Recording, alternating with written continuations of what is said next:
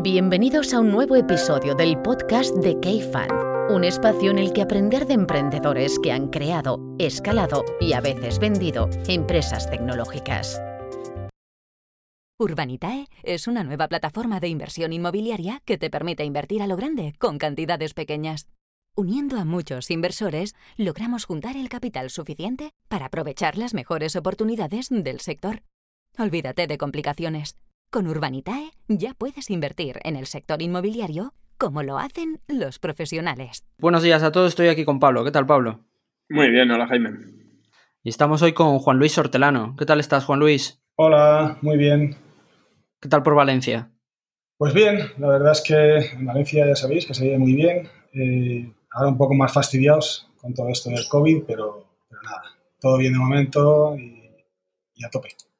Oye, por empezar por el principio, creo que tan, tan bueno, creo no, tanto Pablo como yo eh, te conocemos y te conocemos desde hace tiempo, pero yo al menos no sé cómo, cómo empiezas tú en este mundillo.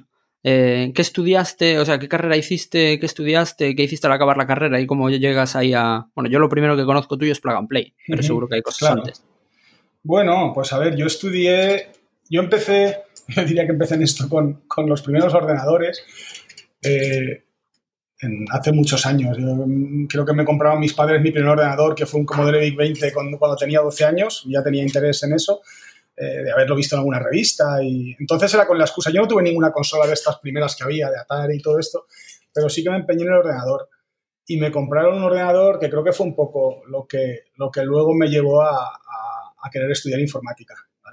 Pero bueno, empecé con 11, 12 años con un Commodore VIC 20, luego ya toqué pues, el Spectrum, el Amstrad, todos los que han venido después, el Commodore 64, Commodore Amiga, PCs, y, y empecé a estudiar informática en, en el 89. Tuve dudas, porque, y, y tuve dudas entre informática y, y- empresa. ¿Vale? Porque siempre me había tirado también la parte emprendedora y de hecho, pues bueno, y ya con, con los primeros ordenadores empecé a, a programar, hice algunos juegos, algunos programas, gané por ahí algún concurso y me ganaba un poco la vida de jovencillo haciendo por ahí mis cosas. Y al final me decidí por informática, que creo que no fue una, una mala elección. Eh, hice informática de gestión, eh, pero siempre me había tirado, aunque, aunque me gustaba la informática y, y me gustaba el la programación, eh, pues siempre me había tirado la, la parte de negocios, ¿no? Y entonces, bueno, acabé la carrera, estuve trabajando unos años eh, para terceros antes de, de ya ponerme con mi cuenta en una empresa alemana de supermercados, el, el Mercadona alemán, la empresa más grande que hay en Alemania, que tienen en Valencia una oficina de compras de frutas y verduras eh, y que facturan 400 o 500 millones. Es una empresa muy, muy bestia. ¿no? Me, me contrataron inicialmente como, como informático, pero luego, eh, como hablaba alemán, pues me pusieron también a trabajar en, el departamento comercial y, bueno, era un trabajo bastante estresante, eh, muy bien pagado.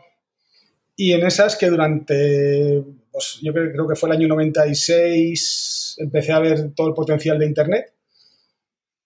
Nosotros además en la empresa no me dejaron hacer mucho a nivel informático y mira que éramos, éramos de- después de la Ford la, empresa que en Valencia más teléfono y más, sobre todo porque teníamos todo con directo con Alemania, más fax gastábamos. Enviábamos miles de faxes al año, teléfonos, cuando entonces encima la- las, las conferencias con el extranjero eran carísimas.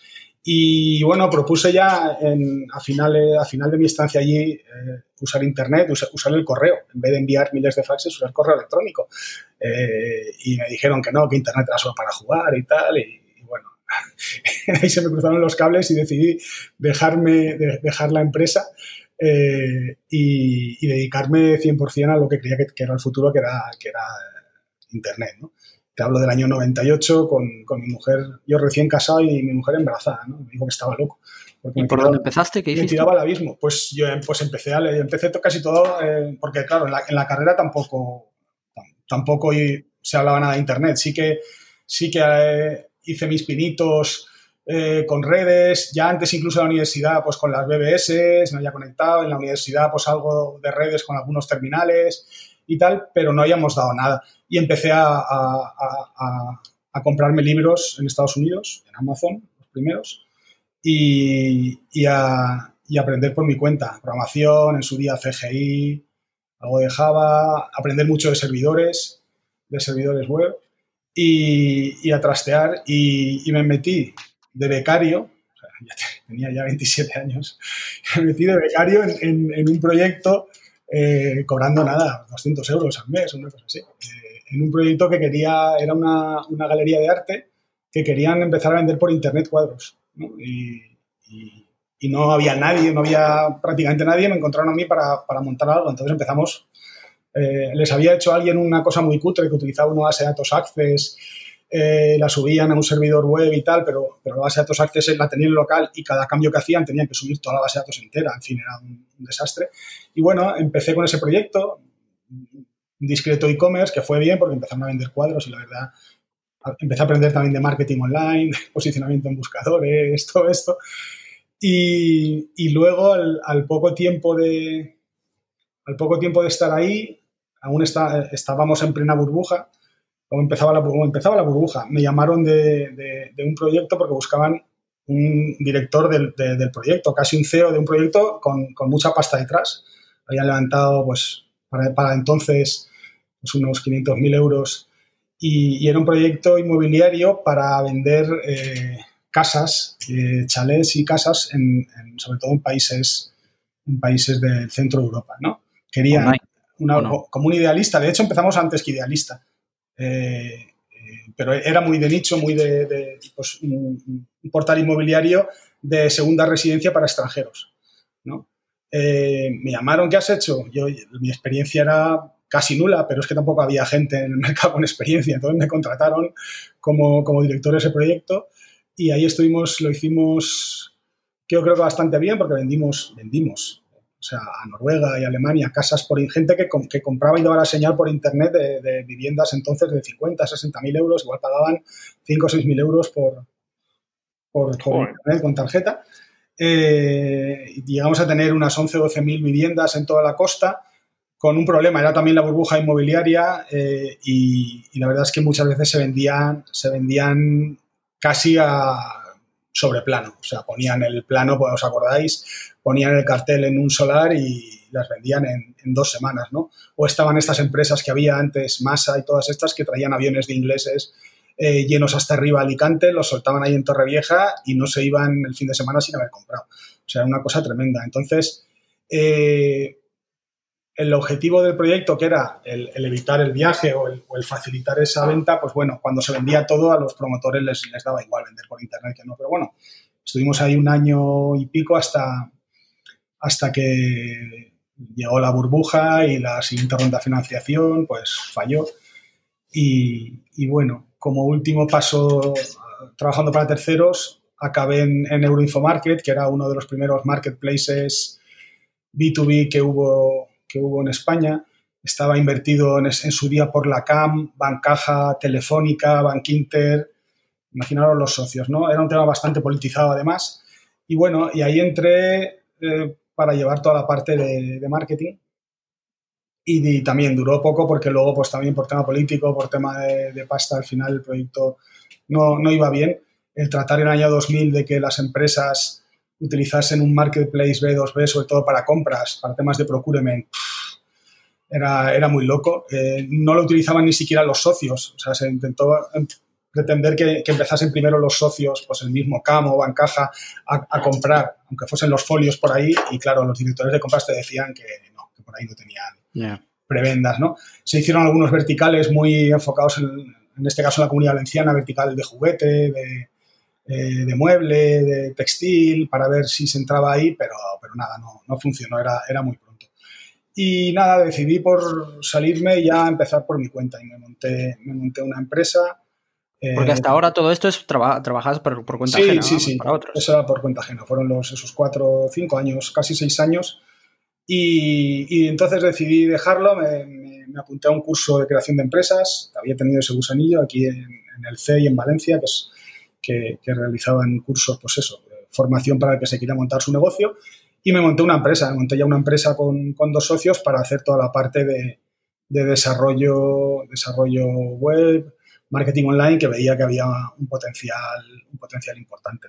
¿Trabajando para terceros o con producto Sí, sí, trabajando para terceros, para clientes, sobre todo proyectos de e-commerce, proyectos de, marketing. Y en una de estas surgió la oportunidad de, empecé con, con, una oportunidad que era traer proyectos extranjeros. Es como yo empecé un poco como, ya más en serio, traer proyectos de fuera que estaban empezando a ser exitosos, tanto en Alemania como en Estados Unidos, a España, y hacer como una especie de country management externo, ¿vale?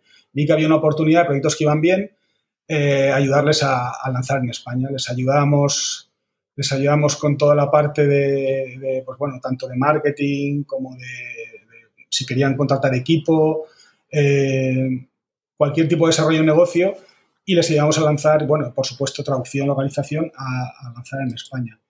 Y así es como conocí a, por ejemplo, a Steve, Steve, que es mi socio ahora en, en Blinkfire. Ellos tenían un proyecto que se llama FitBarner, año 2005, 2006. Y, nada, nosotros nos encargamos aquí en España, de, en España y para todo LATAM de, pues de llevar esas, esas operaciones, ¿no? Hasta, hasta que ellos vendieron a Google. ¿Vale? Y, FitBarner, que lo había montado también con Dick Costolo. Con, Dick Costolo, el, CEO de Twitter. Fue el CEO de Twitter. Y la verdad es que encima, pues Steve vino aquí a Valencia a conocerme y nos hicimos amigos. Y, bueno, España además fue uno de los mercados clave, fue el segundo más importante después del hispano en, volumen de cara a la venta a, Google. ¿no? Eh, a, raíz de ahí, pues vimos que tenía, que tenía eh, sentido el hacer eso un poco más a escala, ¿no? y empecé, empezamos a hacerlo para otros proyectos y ahí trabajamos pues con otro que se llama Quipe, que era el, Yelp alemán, eh, que acabaron vendiéndolo a Yelp eh, y también fue un factor importante el crecimiento que tuvieron en España. Lo hicimos también con Nine Flats, que fue uno de los primeros competidores que hubo o casi salió a la vez que, que Airbnb eh, y que Wimdu, que era de, de los Samwell Brothers y acabamos comprando a Wimdu y también en España llegamos a tener un equipo de casi 40 personas entre telemarketing, eh, desarrollo de negocio, algo, de, algo también de estrategia y de producto. ¿Esto, en qué año es, Juan Luis? Pues esto hasta entre 2006 hasta 2011, que es cuando, cuando estando con Nine Flash justamente hablamos con, con Plug and Play. Entonces ahí, ahí la verdad es que tuvimos otros proyectos no tan conocidos, pero bueno, entramos con Zuma Drive, que era otro, que era un competidor de, Dropbox entonces y se le acabó vendiendo a Motorola. O sea, trabajamos en cuatro o cinco proyectos muy chulos que además acabaron vendiendo más grandes y que, y que, y que fueron, y que fueron muy bien, ¿no? Eh, y estamos trabajando en Nine Flats eh, y estábamos ya acabando, era un proyecto de dos años, habíamos hecho lanzamiento en España, el deploy, sobre todo la parte de, de conseguir inventario, que era, que era una de las claves, ¿no? El tener 30, 40 mil viviendas al principio y, y toda la parte de marketing y es cuando tuvimos la oportunidad, pues además Rubén y yo habíamos estado en su día montamos en 2006 una aceleradora que vosotros que sois muy jóvenes aún os acordaréis, pero se llama Five Lab y ahí la habíamos montado además con, la habíamos montado con, con Alberto Armengol, Mariano Martino, estaba Rubén eh, y había, ¿quién más estaba? 2006, has dicho. 2006, sí, sí, yo creo que fue casi coetánea a, a a Y Combinator, ¿eh? No sé si Y Combinator es anterior o no, pero, pero bueno, eh, el problema es que no teníamos un duro, no había pasta, ¿no? Eh, y, luego yo creo que también había poco expertise ahí en eso, ¿no? Sí que creíamos que podíamos ayudar y, yo había estado ayudando a otros proyectos que, que, surgían, pero, pero bueno, lo intentamos, hicimos ahí a prueba con tres o cuatro proyectos, fue un aprendizaje interesante, ¿no? Y, nada, no, no, no, no funcionó. Y, decías antes que estando con Nine Flats conocéis eh, Plug and Play, Plug and Play el de Estados Unidos, me imagino, el, original. Y ahí es cuando surge, o, cómo empiezan esas primeras conversaciones para decir, oye, pues montamos un programa en España, en Valencia. No, a ver, eh, eh, Plug and Play yo creo que ya tenía, como sabéis, aquí tiene, tiene la empresa Aquaservice, donde está Alberto. Yo creo que Plug and Play ya se había planteado el, el hacer algo en España, ¿vale? Se había planteado el hacer algo en España y estaban buscando a alguien. Y, bueno, eh, al final eh, Alberto, hablando con gente del ecosistema, llegó, llegó hasta, hasta nosotros, llegó hasta mí. Y fue todo muy rápido porque mm, yo a Plug and Play prácticamente no la conocía, para ser, para ser sinceros. ¿vale? Pero, pero bueno, nos, nos, contactaron, nos dijeron lo que estaban buscando y fue muy rápido. Vosotros sí que conocéis a Said Amidi, ¿no? Eh, yo le conocí gracias a ti. Sí, sí, sí, y, y bueno, eh, yo además me acuerdo que fue por esta época, enero, finales de 2011, principios de 2012, si mal no recuerdo. Y nada, nos, nos dijeron primero, oye, vamos a hacer un, haces un Skype con, con Said y te cuento un poco la idea y habláis y ya si, si hay si hay feeling y si tiene sentido, pues ya vemos. Y, tuve un Skype con Saida Midi, me acuerdo que fue eso, un 5 o 6 de enero, creo que era el Día de Reyes. Y yo creo que hubo, buen, hubo buenas sensaciones. Nos dijo, oye, la semana que viene os venís, os venís a Silicon Valley. Eh, así, y nos fuimos a Silicon Valley y, nada, estando allí, pues cerramos, un, cerramos el acuerdo de que además para nosotros en ese momento, yo siempre lo digo, cuando, cuando firmamos ese acuerdo, estábamos con lo de la prima de riesgo famosa, ese día éramos portada en, en el New York Times que estaba Rajoy en portada con la prima de riesgo disparada y en una situación no muy buena, ¿no? Y decía, joder, viene un tío aquí a, ahora a invertir en España, ¿no? En, esta situación. Espero que no haya visto el, New York Times esta mañana. Eh, pero bueno, estaba decidido y, el objetivo, la verdad es que tenía todo sentido, era, muy bonito. Eh, era un plan inicial a cinco años de, y tratar de hacer programas de aceleración replicando el modelo que tenían en, Silicon Valley, pero desde siempre también ah, hemos tenido total libertad para, para adaptarlo eh, y la verdad es que nos se pudo trabajar muy bien. ¿Y había un enfoque valenciano o era un enfoque español? Y dio la casualidad de que vosotros estabais en Valencia. a ver, la idea yo creo que se planteó también a, otros, a otras ciudades y se hubiese planteado a lo mejor si hubiesen encontrado a la gente que les encajaba de alguna forma, ¿no? Pero inicialmente, como Alberto Gutiérrez y Aquaservice están en, en, Valencia, la idea era, era Valencia. Y porque yo creo que además, en este sentido, los alemanes, y los, o los alemanes o los, o los americanos, son menos centralistas que nosotros, ¿vale? Eh, por el, simple hecho de que, San Francisco no es la capital y no está en el centro, eh, posiblemente le dan menos importancia que nosotros a, que parece que todo tiene que estar los headquarters en Madrid, por ejemplo. ¿no?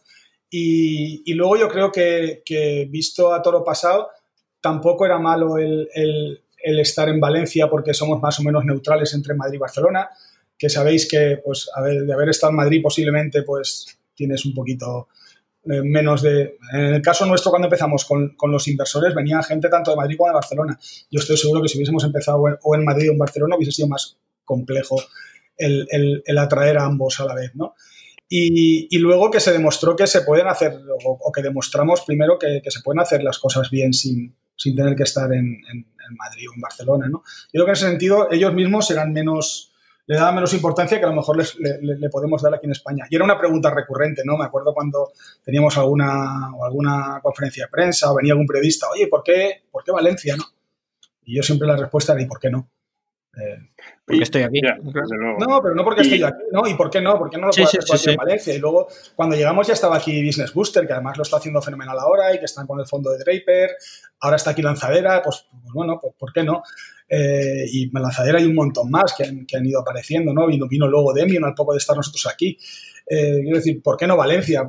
¿Qué, qué, falta que no? Pues estaban, faltaban los inversores seguramente, que es lo que, los que, lo, que intentamos también eh, al principio reforzar mucho, ¿no? Que, empezasen a venir inversores, que empezasen a ver, a ver lo que se hacía por aquí. Trajimos muchísimas startups que vinieron a Valencia y luego se quedaron aquí, gente de Madrid, de Barcelona, de otras zonas de España, del extranjero, que se han quedado aquí en Valencia y, yo creo que fue un poco pues, el germen para tratar de, posicionar el ecosistema como, como, estaba. lo, que, ha hecho Valencia es bastante increíble, ¿no? Eh, ahora ya mirando atrás y 10 años y tal, eh, ha habido varios focos. Eh, uno de ellos, yo creo que es uno de ellos habéis sido vosotros, no hay que engañarse, ¿no? Yo creo que vosotros, Lanzadera, que vino después, bueno, después, yo creo que Lanzadera ha sido casi de los últimos. Pero eh, Flywire o Jeff también ha sido de los últimos. Claro, pero estaba, estaba Demium, estaba Business Booster. Ah, Demium y Business Booster, claro.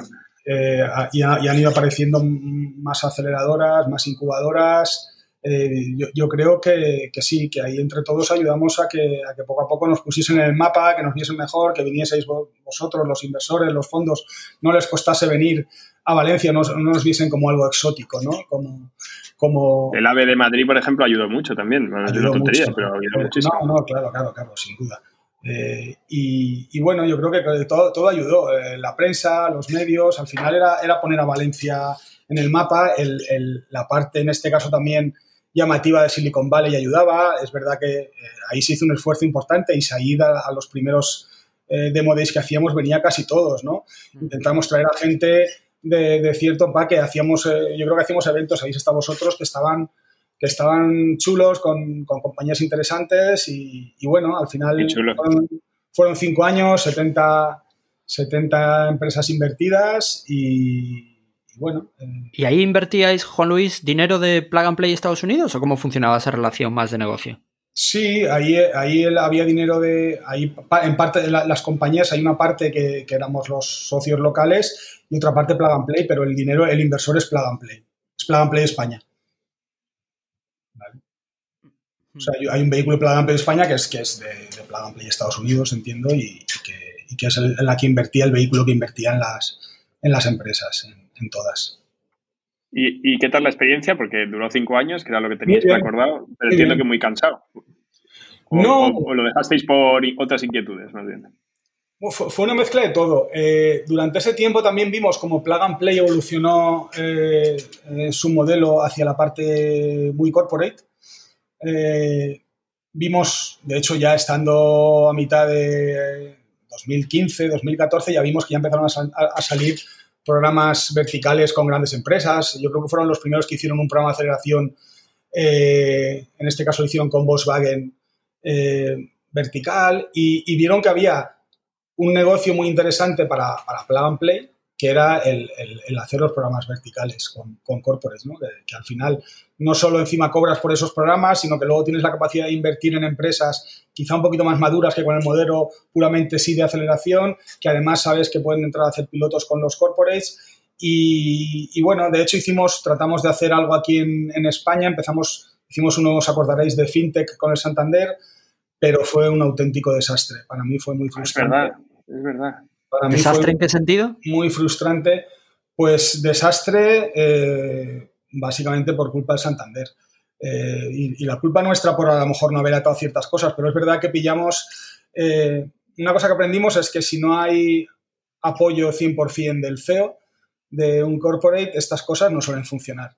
En este caso, yo creo que mm, no es que no lo había, pero, pero justo después de haber firmado, al director de innovación, que era un poco la cabeza visible del, proyecto, se lo cargaron antes de empezar, cuando estábamos en la selección, ¿no?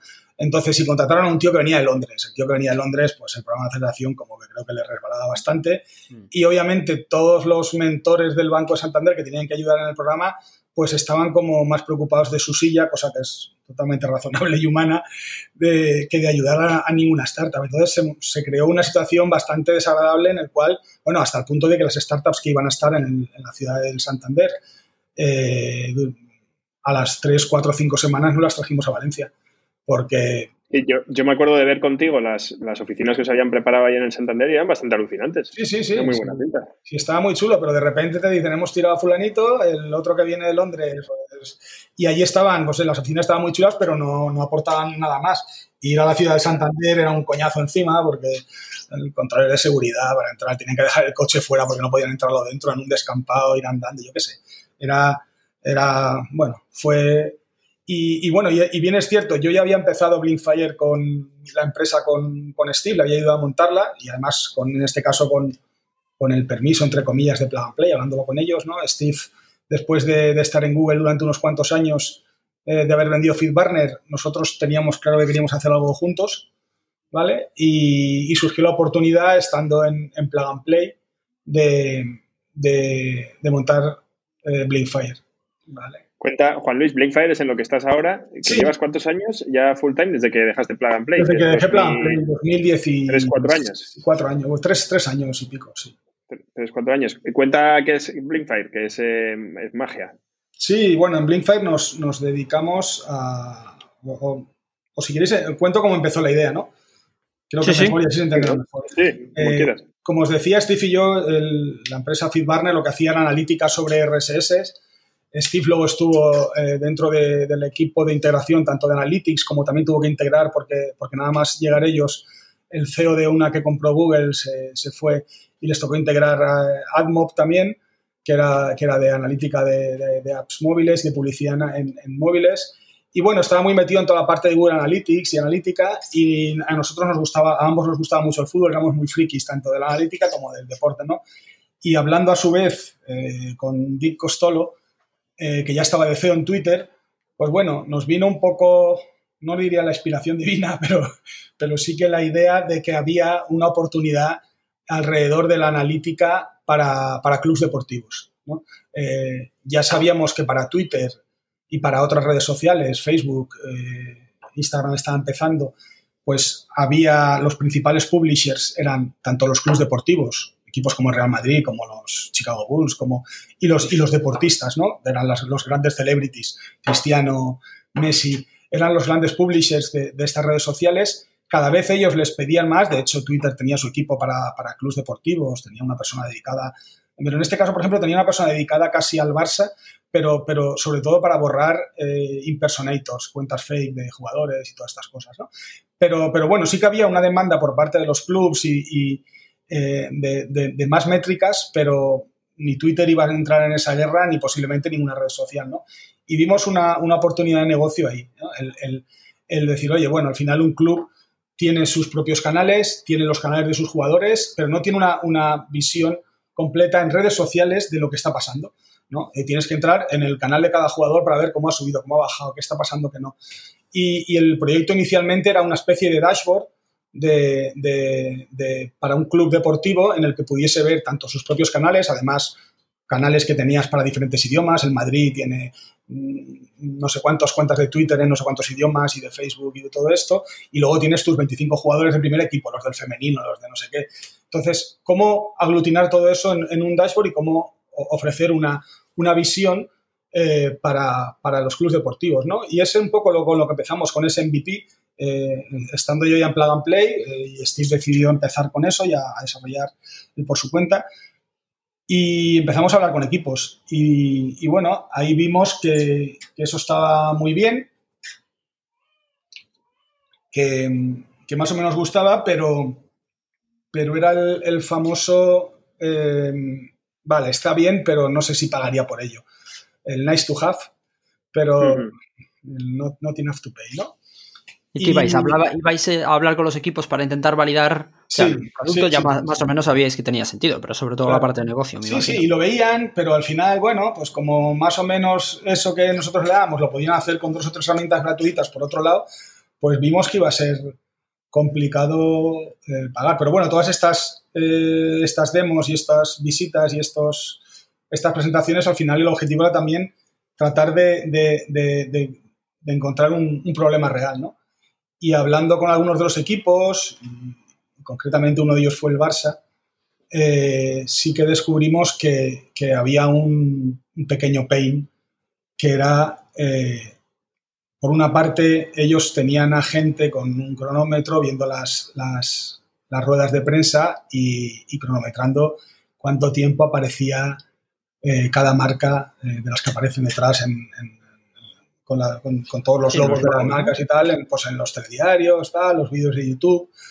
Eh, y bueno, nos pusimos a investigar un poco más por ahí, vimos que había... Para sus informes, ¿no? Sí, sí, para los informes a los, patrocinadores.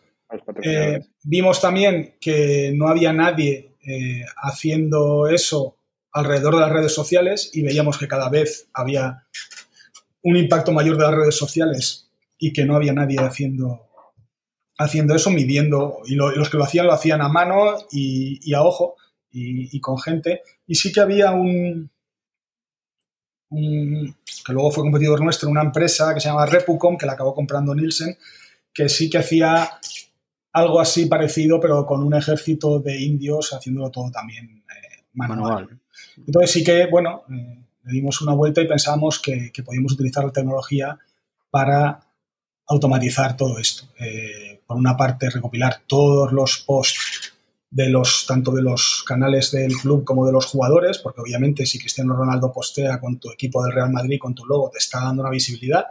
Eh, empezar, eh, ver si, si íbamos, a, íbamos a ser capaces de identificar los logos casi en tiempo real o en tiempo real, tanto en vídeos como en imágenes. Y luego, lo que yo creo que se convirtió en el reto más importante y la clave del negocio, el ver cómo le damos una valoración económica a eso.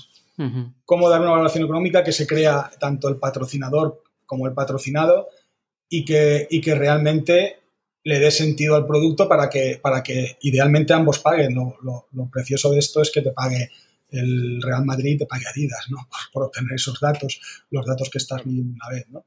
Y bueno, aquí iba a decir Juan Luis que hay una parte muy interesante, o sea, para la gente que no conozca bien cómo funciona el mundo de la publi, o sea, al final hay dos principales, hay lo que es performance y hay una parte de branding. Claro. medir el ROI de la parte de performance de la publi hoy en día es bastante fácil. Eh, sobre todo Internet, pero medir el ROI de campañas de branding, patrocinios y este tipo de cosas, o el, rendimiento económico, es, complicadísimo, en algunos casos imposible. Y vosotros estabais permitiendo, en parte, medir el ROI de ese tipo de campañas. Claro, tú ten en cuenta que cuando nosotros llegamos, ahí había, el, gran player era, era Nielsen, que Nielsen lo que hacía es que a los clubes vendía un PDF anual o bianual en el que le decía, mira, hemos hecho un análisis y y bajo nuestra humilde y modesta opinión, la camiseta, pues el logo aquí vale 10 millones, en la manga vale 7, en el pantalón vale 2 y los calcetines vale medio. Y si quieres vender la camiseta de entrenamiento, vale no sé qué. Todo eso basado en televisión y, en poco más, valor de marca, lo que tú quieras. Pero, pero luego, obviamente, vienen las negociaciones. Vimos que, que en ese momento las redes sociales era como un add-on a las negociaciones. Oye, mira, si me pagas 10 millones por la camiseta, yo te voy a poner cuatro tweets a la semana. O te voy a poner dos posts en Facebook a no sé qué. O vas a tener un vídeo no sé cuántos. Pero, pero claro, primero porque no, no, no, eras, no eras capaz de medir eso, ¿no? ¿Qué valor tenía? Y segundo porque aunque aún estaba en crecimiento, pero claro, ya veías que, que joder, un tuit de Cristiano Ronaldo, aunque fuese en 2014 o 2015, eh, con, una marca ya era un impacto importante. Yo creo que estaban tirando dinero. Pero bueno, no había nadie que lo midiese y esto como ha pasado en su día con, Internet frente a la tele y otros canales, ¿no? Que al final el que decidía los, lo, que se gastaba y lo que no, eh, pues bueno, no estaba en eso.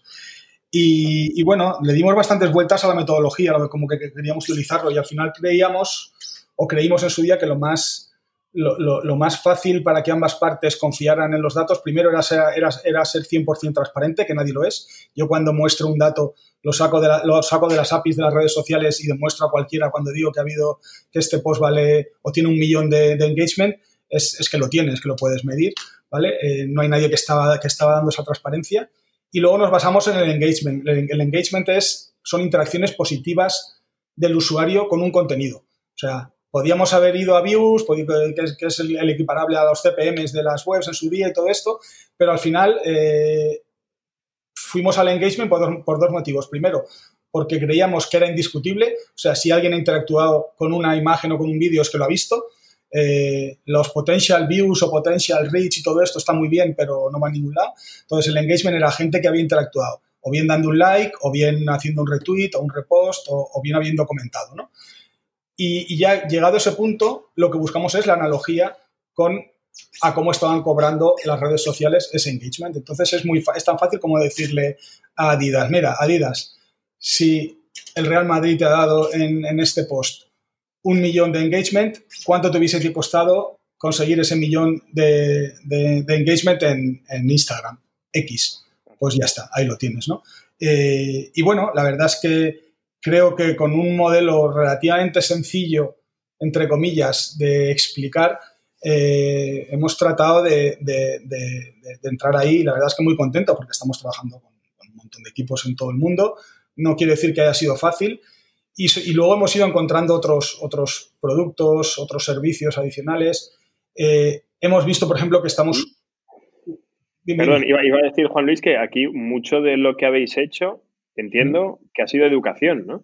claro. Aparte de la tecnología y de desarrollar el producto, que eh, yo lo he visto funcionar y es increíble, eh, aquí les habéis tenido que enseñar a una gente que lleva haciendo un negocio y lleva trabajando de algo eh, durante muchos años, de oye, que es que esto no lo has hecho mejor porque no podías, pero es que ahora sí puedes comparar peras con peras y, ser más eficiente y, no basarte en lo etéreo y, y la fe. Efectivamente, y, estamos viendo cómo cambian, cómo hemos cambiado eh, la forma de trabajar en muchos equipos. Desde el fotógrafo, eh, tenemos el caso del fotógrafo de Valencia que está aquí dando charlas, nos piden charlas equipos americanos de fútbol o de la NBA para hablar con él. por, porque el tío entendió también el producto, que, las fotografías que hace las hace con una gracia tan especial que, que no parece que esté mostrando a los sponsors, pero luego si las ves en nuestro dashboard te das cuenta que el tío sabe perfectamente cómo tiene que hacer la foto y, cuántas y, a qué patrocinadores para darles el, cariño que cada uno merece, ¿no? Y, sí que hemos visto que ayuda mucho a diferentes partes dentro de una, organización deportiva, ¿no? Puedes ayudar a la gente de social media porque tenemos una herramienta en la, que pueden ver qué contenido funciona mejor, peor, qué van sacando. Les puede ayudar a ver, oye, yo si este, este equipo me paga 10, pero este patrocinador me paga 10, pero el otro me paga 2, pueden ir balanceando el, contenido que generan para cada uno. Eh, pero luego, sobre todo, muy importante es que está ayudando o ha ayudado a los equipos a generar nuevas vías de ingresos. Cuando el equipo ya tiene vendida la camiseta, tiene vendido la publicidad estática, tiene vendido todo, eh, han, aparecido los activos digitales. Eh, y hay equipos que están sacando una auténtica millonada vendiendo activos digitales. Cosas. ¿Activos, ¿Activos digitales es, por ejemplo? Pues cosa, una cosa tan sencilla que yo, fue, yo creo que fue el primero que lo, que lo hizo. Viendo un poco. Claro, cuando puedes ver un activo, un, un post el engagement que tiene y el valor económico que tiene es cuando te das cuenta del potencial que tiene. Y, yo recuerdo, por ejemplo, el Instagram, el Instagram del Barcelona con la alineación inicial. ¿vale? Un, post en el que hay un dibujito donde pones los 11 jugadores que van a salir. Es un, es un contenido que están todos los fans como Jaime esperando que salga, a ver quién va a jugar, si va a jugar Messi o no va a jugar. Eh, que en su día se lo daban, incluso yo creo que se lo daban antes a los medios de comunicación para que lo postearan y tal que tienes tú ese contenido, eres tú el primero que lo tienes, que tienes a los fans esperando una hora antes del partido a verlo y que además es muy viral porque la gente en sí ya lo comparte, lo repostea y que tiene un impacto brutal. Pues bueno, el... Eh, Te buscas un patrocinador, ¿no? Claro, pues el, Barça en su día se buscó, yo creo que fue el primer caso que, conocimos de clientes nuestros, se dio el potencial, se buscó un patrocinador en su día que fue Rakuten, que creo que le pagó dos millones de euros por patrocinar la alineación inicial. Eh, de 40 fotos, 40 fotos de Instagram. 40 fotos de Instagram por temporada. calcular el coste de producción, el coste, el coste, el ROI. es, es, bot online, es directo. y aquí me acuerdo cuando hablé contigo, yo no sé si una de las primeras veces de Blinkfire, eh, hablabas de la diferencia entre clubs, em, no sé si decir, eh, digitalmente nativos y los que no, o clubs que están más cercanos a la, al mundo digital que, y, los que no, ¿no? Y, y como eh, cuando la primera vez que hablé contigo me dijiste, Buah, es que en este club es prácticamente imposible entrar, porque es un club súper famoso y tal, es prácticamente imposible entrar porque es que no piensan en términos digitales, entonces, claro, no entienden mi producto. Eh, pero creo que unos años después hablé contigo y habían pasado por el aro. claro, claro, claro. Ahora han pasado ya casi todos, ahora han pasado casi todos. Sí que es verdad que, que, los clubs son, eh, eran, en su día, eran la mayoría, y algunos siguen siendo instituciones pues con un peso muy tradicional, dependiendo de cada uno, ¿no? El, el Barça, por ejemplo, fue un ejemplo para nosotros y fue una, una ayuda importante el, poder trabajar con el Barça, te, te abre muchas puertas, ¿no? Y, nos las abrió con, muchos clubes de, de, todo el mundo. Pero había otros clubes más atrasados eh, que, que, seguían basados en antiguos modelos, pero bueno, al final esto es una cuestión de tiempo. Ahora mismo estamos trabajando con clubes de todos los tamaños. En España estamos trabajando a través de la liga con todos los clubes de primera y segunda división. Eh, pero estamos trabajando con clubes de NBA, con clubes de Champions, casi todos. Eh, y han ido cayendo poco a poco, pero es que había clubes, yo recuerdo algún club en el que hablamos al principio, y te hablo de la primera división española, que, la persona que llevaba redes sociales llevaba marketing, llevaba prensa y el sábado o el domingo de partido se vestía de mascota. Eh, entonces, eh, había unas prioridades, ¿no? Y hacía las fotos con los fans y todo esto, ¿no? había unas prioridades. Eh, y aunque este es un caso exagerado, ¿no? Y hay clubes pequeñitos, pero, pero curiosamente hay clubes pequeñitos en España que lo están haciendo genial. El Cádiz era un ejemplo, el Eibar lo hace fantástico.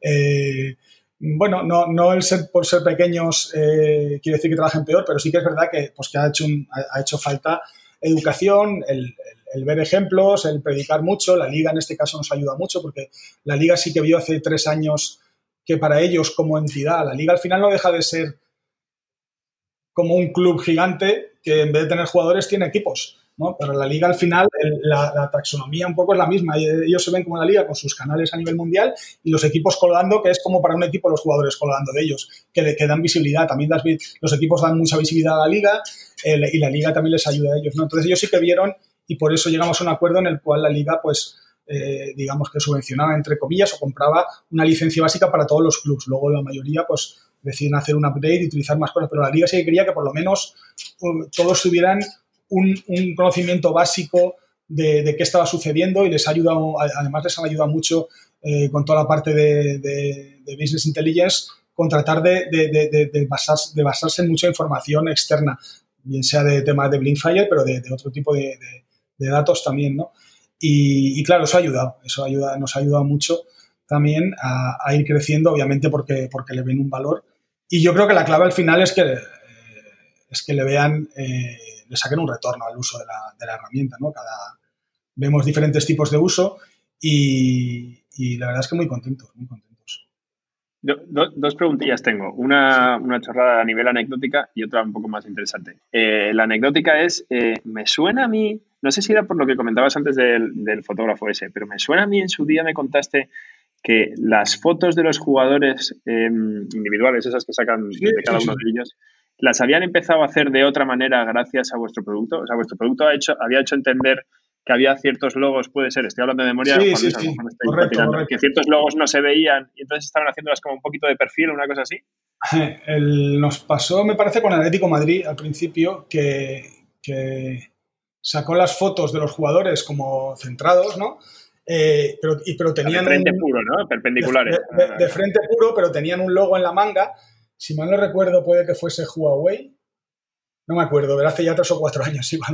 Eh, y no lo detectaba nuestro, nuestro, nuestro algoritmo, no, no detectaba el logo de Huawei y, cambiaron las fotos y los, lo pusieron pues con una pequeña inclinación, em, con, mostrando así como la manga eh, de lado para que saliese posiblemente también tendría que ver con, que no solo fuese nuestro algoritmo el que, no, el que no lo mostrase. Al final, si no lo ve, nosotros en nuestro algoritmo tratamos que nuestro brand spotter, que es como llamamos al algoritmo al, de reconocimiento, eh, simule lo máximo posible el ojo humano, ¿no? Eh, que, y, el ojo humano es capaz de identificar un logo, que el algoritmo también, ¿no?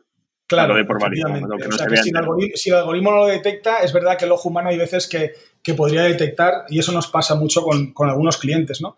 Eh, pues, joder, pues el que trabaja en la caixa ve un rabito de la X eh, tapado por seis jugadores, lo ve y se lo quiere atribuir. Pero hemos tenido que pelear mucho con esas cosas, ¿no? porque uno lo ve, pero, pero realmente... Eh, y, además hemos trabajado con muchos papers que hay de, tanto de psicología como de visión alrededor de todo esto, ¿no? Tú hay veces que no hace falta que, que mucha, y si, te, hiciesen pruebas eh, en un estadio, pues bastaría con que te mostrasen una esquina de una de las marcas para que tú lo detectases, ¿no? Pero no, puede, no se puede hilar tan fino, ¿no? Y, sí que es cierto que a veces nos ha valido, o algunos clubes ha valido para decir, oye, no, esta, foto es verdad que no se veía todo. Es verdad que ellos también ajustan para que se vean más o menos unas marcas. Es muy curioso y nosotros nos dimos cuenta eh, de eso. Como sabéis, otra anécdota es que el Madrid tiene Adidas, Cristiano Ronaldo personalmente era Nike y Messi es eh, a nivel personal Adidas y el Barça es Nike. Entonces, cuando primero está el show entre ellos, cuando están publicitando algo a nivel personal o el equipo, porque al final, si te das cuenta, cuando sale Cristiano por ahí intenta promocionar lo suyo de Nike y tapar lo de Adidas o al revés, pero eso te das cuenta si estás muy dentro, ¿no? Y en los partidos lo mismo. Otra gran pelea es que cuando sacas una foto el Madrid sube una foto, o el Barça, o un equipo grande, una foto del partido donde le da impacto a sus marcas, también le está dando impacto a las del contrario. Entonces, no les hace mucha gracia el, dar un valor económico que se lo estás dando, quieras o no, al patrocinador del contrario, con lo cual hay una parte de curation de contenidos importante en qué fotos subo, que no, para tratar de, de darle el menor impacto posible. De hecho, yo creo que hay algunas de, de algunos equipos que intentan que los jugadores del otro equipo salgan de espaldas y los suyos de frente, ¿no? Ahora por eso muchos llevan también en la espalda algún patrocinador. Eh, entonces, bueno, hay, un juego divertido ahí en, ese tema y nosotros hemos ayudado a que la pelea se, se, haga más cruda aún si cabe. Sí, cambias las herramientas y cambias las reglas, ¿no? Bueno, las reglas, cambias la manera de jugar, vamos. y la otra pregunta que te iba a hacer es, em, nos contabas antes de empezar que vosotros habéis levantado eh, para hacer Blinkfire bastante poco dinero comparado con vuestros competidores, no sé si decir un orden de magnitud por debajo, vamos, o ya di tú lo que quieras. Y, pero sí quería que comentases eh, cómo ha sido esta batalla con menos recursos y cómo está yendo. Sí, a ver, nosotros en total eh, hemos levantado 2.600.000 dólares. Fue una, primera pequeña ronda así. La empresa nuestra es, curioso porque está en Estados Unidos, eh, que también fue la idea al principio de que, pese a que la, matriz está en Estados Unidos, pero tenemos oficina en Valencia y Chicago, prácticamente el 50%, y Valencia no es una oficina de desarrollo, ni mucho menos. De hecho, la, la ahora mismo está en Chicago. Y tenemos el equipo totalmente distribuido y es más, os diría que es la, oficina de España, eh, que tenemos la parte comercial de LATAM y Europa, pues, pues es más importante que la de Estados Unidos. ¿no? Eh, pero bueno, como decía, levantamos 2.600.000 y sí que es verdad que topamos con un par de competidores americanos que salieron un poquito después eh, y sí que levantaron pues, rondas de 16, 18, 20 millones y empezaron a hacernos la competencia, como es normal en cualquier negocio. Pero, pero bueno, yo creo que teníamos un valor importante añadido, que es nuestra tecnología.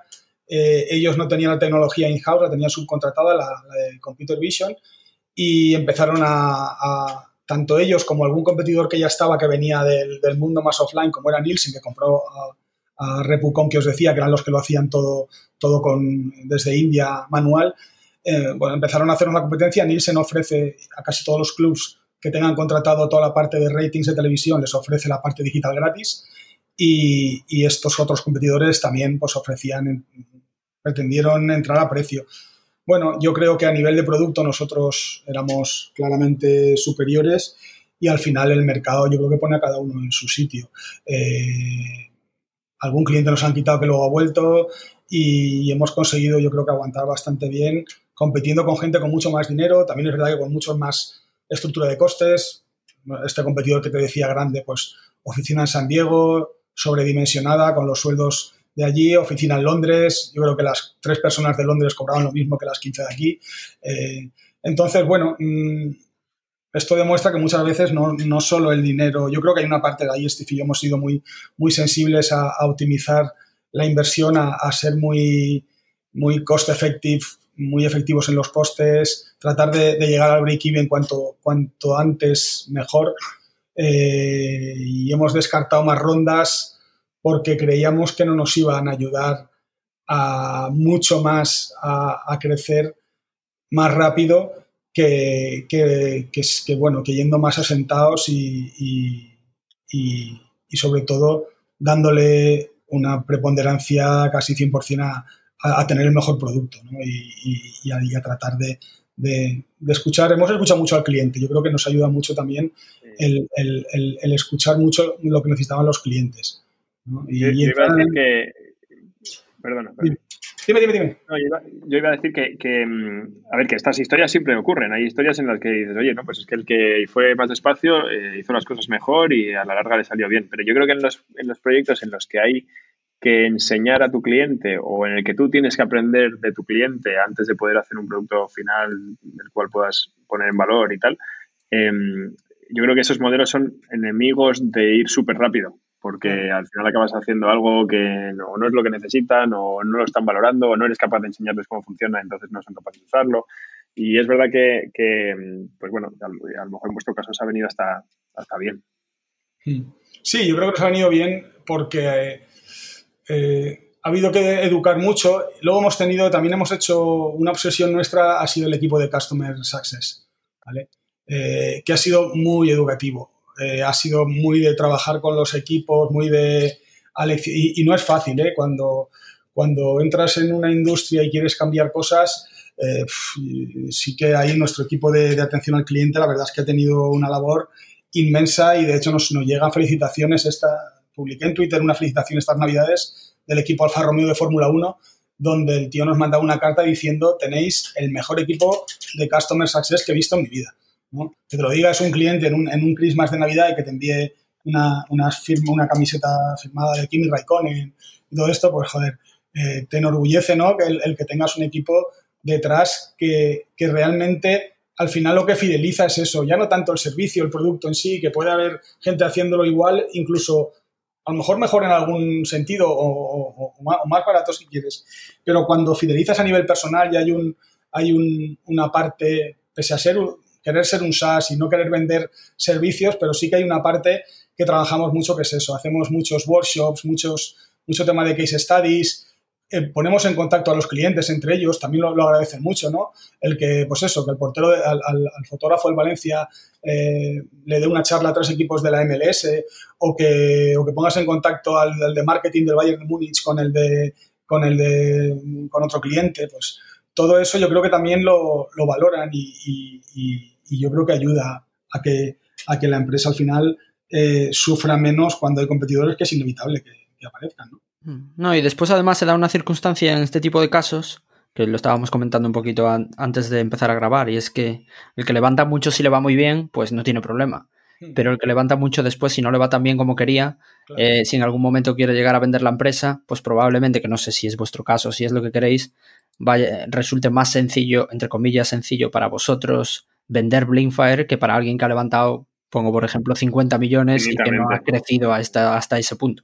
Sí, sí, o, incluso con el tema de fusiones y todo esto, ¿no? Que a veces dices, joder, eh, también lo, lo comentábamos antes, eh, viene un periodo de consolidación, yo creo que va a haber en, casi todos los sectores, en el nuestro se está viendo, alrededor de social media, social listening, todo esto, pero, pero primero las fusiones no son tan fáciles, porque al final tienes que ver que uno más uno no sean dos, que sean tres, eh, y luego cada uno llega con sus alforjas y con sus deudas y con sus, también con su potencial, y, efectivamente es difícil. Eh, y, a nosotros nos ha pasado que, pues, que algún competidor, pues, este que os comentaba, americano, pues ha pasado de tener 100 personas a tener menos que nosotros. ¿no? Mm. Bueno, eh, cuando sobredimensionas puede pasar. Eh, en este caso no sé si COVID ha sido uno de los, de los Posiblemente, posiblemente no, ya venía, ya venía mal entonces, pero quizás ha sido la puntilla, ¿no? Porque ha, habido un frenazo o por lo menos una, incertidumbre para, todos. Oye, Juan Luis, estamos llegando al final del, podcast. Eh, las preguntas habituales que, solemos hacer a los invitados y yo te quería añadir una. Eh, cualquier persona que te siga en Twitter sabe que cada cierto tiempo, yo creo que cada día, recibes emails que no son tuyos. Sí, con descuentos de Netflix, etcétera. De hecho, creo que recibiste uno hoy por la tarde o que lo pusiste en Twitter. ¿Qué es lo último que has recibido? lo último que he recibido es de un tipo que con mi email ha comprado tres cursos de 35 dólares de pilates y de y posturales y me ha llegado a mí el email con el usuario, el login y todo. De hecho, he entrado y he estado viendo algún vídeo y están interesantes porque creo que los voy a, los voy a utilizar. es algo que me parece alucinante pero sí, tengo un, un, email muy, muy facilito de, Gmail. Fui uno, de, fui uno de los primeros que tuvo Gmail en su día porque tenía un contacto en el equipo de desarrollo y me pasó, yo creo que fue de los correo de, Gmail que vale dinero. sí, pero y, y, me podía haber pillado uno más fácil. ¿eh? Os puedo asegurar que cuando probé estaban todos, todos, todos libres, todos, todos. De hecho, mi hermano, que le pasé luego una invitación, mi hermano tiene Kike eh, Imagínate, pero a él no le pasa curiosamente. Lo mío, lo mío es tremendo. Llevo, llevo años recibiendo emails de todo tipo, facturas de todo tipo de servicios, de utilities, de eh, análisis de sangre, una cosa tremenda. Eh, he tenido Netflix gratis, HBO gratis. A mí me, alucina porque que la gente se equivoca y ponga tu correo en vez del suyo, pues bueno, me parece razonable, pero tú siempre clamas con toda la razón contra las empresas. lo alucinante que es que las empresas no verifiquen los correos. claro, claro. Una cosa, empresas, porque bueno, la gente que, te esté, que esté escuchando esto no lo sabe, pero es que son empresas que, pues, pues mira, del IBEX, de americanas, de, Iberdrola, Iberdrola, Movistar, todas las de seguros, todos los bancos, todos. O sea, es que no verifican los correos. Yo no sé, muchas veces es el, el cliente que lo dirá mal, que será Juan Luis lo que sea y da el mío pero muchas, y otras veces es eh, a lo mejor en una tienda que vas a dar y te piden el correo y lo das mal o te lo toma mal, lo apunta mal, quien sea, pero verifícalo, pero es que me llegan contratos con todo tipo de información, o sea, podría, hacer, podría hacerme tener cuatro o cinco identidades y estar pidiendo préstamos por ahí como un loco. Me llegan eh, seguros de vida, de coche, de moto, es una cosa tremenda. Y a muchos, he hablado incluso con algunos, he hablado con gente de estos departamentos, les he explicado la problemática, pero yo creo que como debo ser un caso no muy habitual, aunque, aunque en Twitter he coincidido con otra gente que le pasa algo parecido, ¿eh? parece que no es tan, tan, tan raro. Debe haber uno por nombre, ¿no? Sí, yo estoy seguro que el que tenga un genérico, y, ya no digo, Juan Luis tampoco es muy común, imaginaos el que tenga, eh, igual a lo mejor al, no ser tan común y ser una cosa intermedia, es más fácil que se equivoquen.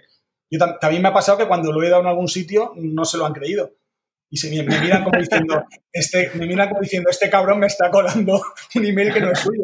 Entonces a mí me pasa, ¿eh? el, último fue a un hotel, me deja el email, le dejé y me dijo, esto no puede ser. El de verdad, por favor. Y, tuve que estar insistiéndole que, era, que era mío, ¿no? No se lo creía. Pero bueno. Oye, Juan Luis, por ahora sí que sí, las preguntas habituales. Recomiéndanos un libro o cualquier otro tipo de contenido y recomiéndanos también a alguna persona para invitar al podcast que no haya venido todavía. Vale, pues a ver, libro. Eh, no voy a recomendar un libro del negocio porque creo que están ya todos muy manidos. Eh, pero uno de los libros que más me ha gustado últimamente eh, es la, biografía de, Andrea Gassi. parece un libro bestial. El que no lo haya leído se lo, se lo recomiendo. Pendiente. se lo recomiendo. Se llama Open y son las memorias de Andrea Gassi y me parece un librazo, aunque no te guste el tenis, a mí además me gusta el tenis y cuenta anécdotas también de partidos que tú has visto, ¿no? Contra Sampras, alguna cosa contra Nadal, contra los españoles cuando le ganaban tierra batida y tal, pero me parece brutal la historia, ¿no? Cómo, cómo ha sufrido, cómo un, tío, cómo un tío ha llegado a ser número del mundo haciendo algo que odia. Eh, iba, a decir, iba a decir, esta es la biografía, es que yo no soy muy seguidor de tenis, pero de, era Gassi quien, no quien odiaba jugar al tenis, ¿no? Odia jugar al tenis desde los dos años que le puso su padre ahí en Las Vegas a pegar bolazos con unas máquinas que hacía para, para reventarlo, el pobre. y, que ha acabado, pues eso, dormía en el suelo del dolor que tenía de espalda, pinchado, acabó, bueno, acabó, psicológicamente lo pasó muy mal. Luego odiaba el tenis, pero se casó con una tenista, bueno, después de, después de, la primera mujer, ¿no? Eh, eh, y, me parece un libro brutal, a mí me encantó. Yo desde los últimos, es de, si tuviese que, recomendar uno de los últimos cinco años, eh, sería, sería este, me gustó mucho. ¿Y de persona para invitar al podcast? A, Gassi no lo podéis invitar. Si lo conoces. Si, si, nos haces la intro. Eh. Si, le, si envides los logos, lo puedes presentar. A alguien. No, llevo la cuenta de todos los que habéis, de los que habéis invitado. Eh, hay uno muy fácil que fue socio tuyo. Sí, yo lo estaba pensando. Claro, claro. de hecho. Eh, os, voy a dar, eh, a Rubén Colomer lo tenéis que invitar, que, tiene también una vida interesante y muchas cosas que contar. Y a, Walter lo habéis, lo habéis invitado ya. A Walter, sí, estuvo con Pablo y conmigo. Sí, sí, Walter sí, es verdad, es verdad, es verdad.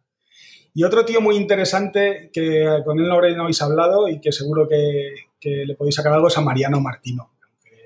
Ah, pues mira, eso estaría bien. Aunque no está aquí en España, pero, pero es un tío que ahora está con Microsoft en Startups. No sé si ahora está en Miami o estaba en Argentina, pero creo que es una de las personas con la que montamos en 2006 esa aceleradora y, creo que es un tío que además es súper divertido hablar con él y que... Lo que pasa es que ese podcast igual dura tres horas. Sí, sí, porque... La vía tiene una poca. Bueno, pero si le decís que se, que se centren, que lo hagan estilo Twitter, 280 caracteres y tal, pues igual te hace un hilo. ¿eh? pues oye, Juan Luis, Juan Luis, mil gracias por haber venido. Nada, gracias a vosotros. un placer. Y a los que han, llegado hasta aquí, recordaros que hay más episodios sin contenidos en cafan.vc barra blog y también en Twitter en arroba cafandvc. Volvemos en una semana. Hasta luego.